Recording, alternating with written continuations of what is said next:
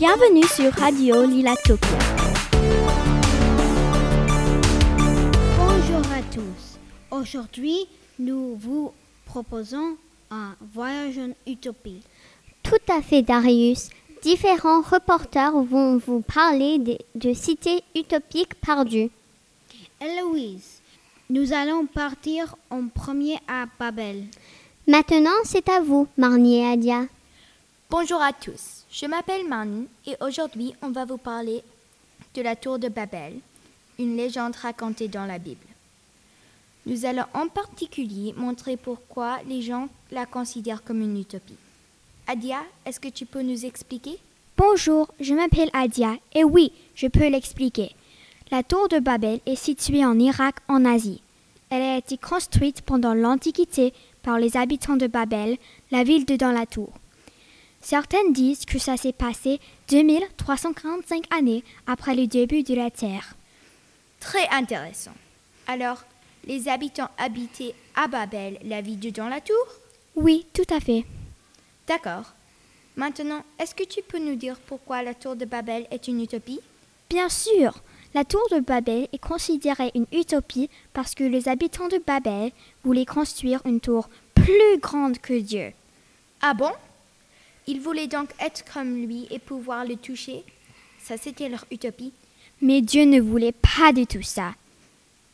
Alors, quelle a été la réaction de Dieu? Est-ce qu'il a accepté? Pas du tout. Il a créé des langues différentes pour que les hommes ne puissent plus se comprendre. Ils ont annulé la construction puisque plus personne ne parlait la même langue. Après, les habitants se sont dispersés tout autour du monde. Dans d'autres livres religieux, il est écrit que Dieu a détruit la tour. L'histoire de Babel explique pourquoi on parle des langues différentes tout autour du monde. Est-ce que c'est vrai que la cité de Babel n'a jamais été redécouverte? Oui, alors Babel reste un mystère car on n'est pas sûr qu'elle a existé. C'est peut-être juste une mythe. Merci d'avoir écouté notre émission. Au revoir. Ça, c'était très intéressant. Nous partons maintenant dans un autre coin du monde, la ville d'Is. Hudson, Adia et King, nous écoutons votre présentation. Bonjour à tous. Aujourd'hui, on va vous parler de la raison pour laquelle la ville d'Is est une utopie sur Terre. Hudson, est-ce que tu peux nous préciser ce qu'est la ville d'Is avant qu'on commence? D'accord. Petit rappel, la ville d'Is est une cité perdue en France, dans la région Bretagne. King, peux-tu expliquer pourquoi la ville d'Is est une utopie?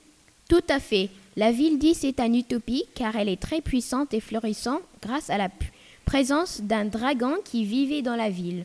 Il effrayait les marchands pour qu'ils travaillent pour la ville d'Is. Les deux personnages principaux sont Gradlon, le roi de la ville, et Dahu, la princesse. Gradlon est un roi pieux et religieux. Il a construit cette ville utopique à la demande de sa fille et a fermé la porte à clé. Si quelqu'un ouvre cette porte, la ville sera inondée. C'est donc une vie fermée et mystérieuse. Dahu est l'opposé de Gradlon. Elle n'est pas pieuse du tout, mais elle est puissante et riche. Elle demande à Gradlon de construire la plus puissante ville de qui existe. Mais un jour, Dahu, ivre, a voulu faire inonder la ville.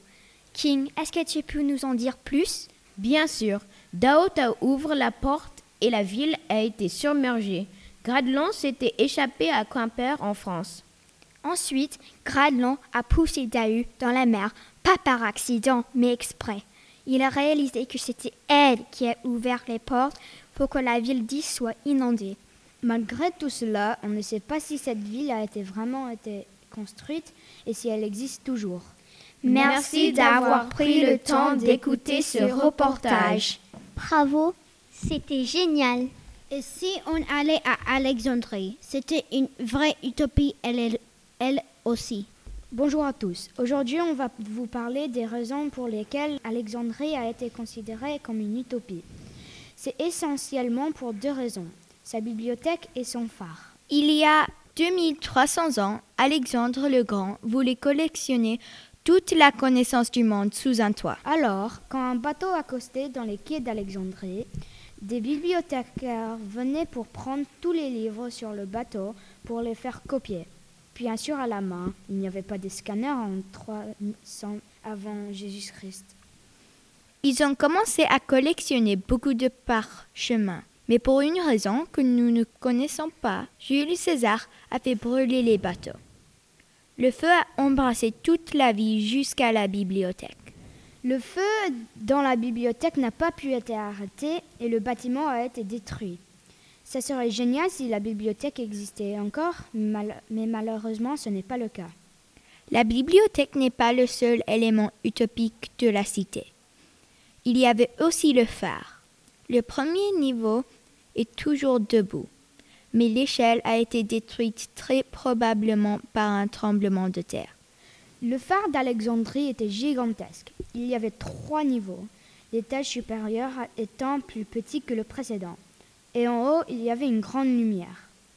La grande lumière en haut du phare servait à éclairer les bateaux pour qu'ils ne s'échouent pas.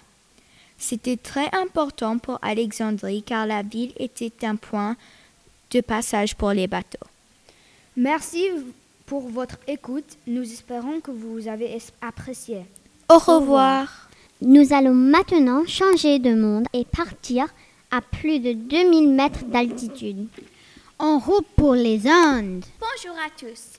Aujourd'hui, Simone Al et moi-même allons vous parler du Machu Picchu et nous vous proposons de répondre à la question suivante. Pourquoi le Machu Picchu est-il une cité utopique? Tout à fait, Lydie. Le Machu Picchu a été construit par Pachacutec. Simone, qui est Pachacutec Bonne question, Al. Pachacutec était le neuvième roi Inca. Il a régné au XVe siècle. Il est célèbre car il a eu de très nombreuses victoires militaires. Et pourquoi le Machu Picchu est-il une cité utopique, Al? Machu Picchu est une cité utopique car le peuple inca avait une technologie très avancée. Par exemple, il pouvait construire des choses suivantes. Des canaux de drainage de pluie afin d'éviter des inondations, 16 fontaines d'approvisionnement en eau, une route appelée El Camino Inca qui traversait les Andes et arrivait à la cité de Machu Picchu. Ce ne sont que quelques exemples. Tout ça est incroyable car le peuple Inca vivait de plus de 2000 mètres d'altitude. Ah oui, mais pourquoi le Machu Picchu a disparu? Machu Picchu a disparu car les conquistadors espagnols pensaient que le Machu Picchu était une cité utopique. C'est pourquoi ils sont venus au Machu Picchu et ils ont tué tous les Incas. Oh, d'accord. Lily, qui a redécouvert le Machu Picchu? Bonne question, Simone. C'est Hiram Bingham, un archéologue qui un jour est tombé sur une grande roche et il a découvert plus tard qu'il avait des motifs incas dessus. Waouh, très intéressant. En conclusion, le Machu Picchu est une cité unique. Au revoir, merci d'écouter notre émission. Merci à tous pour ce fantastique voyage en utopie. À très bientôt pour de nouvelles aventures.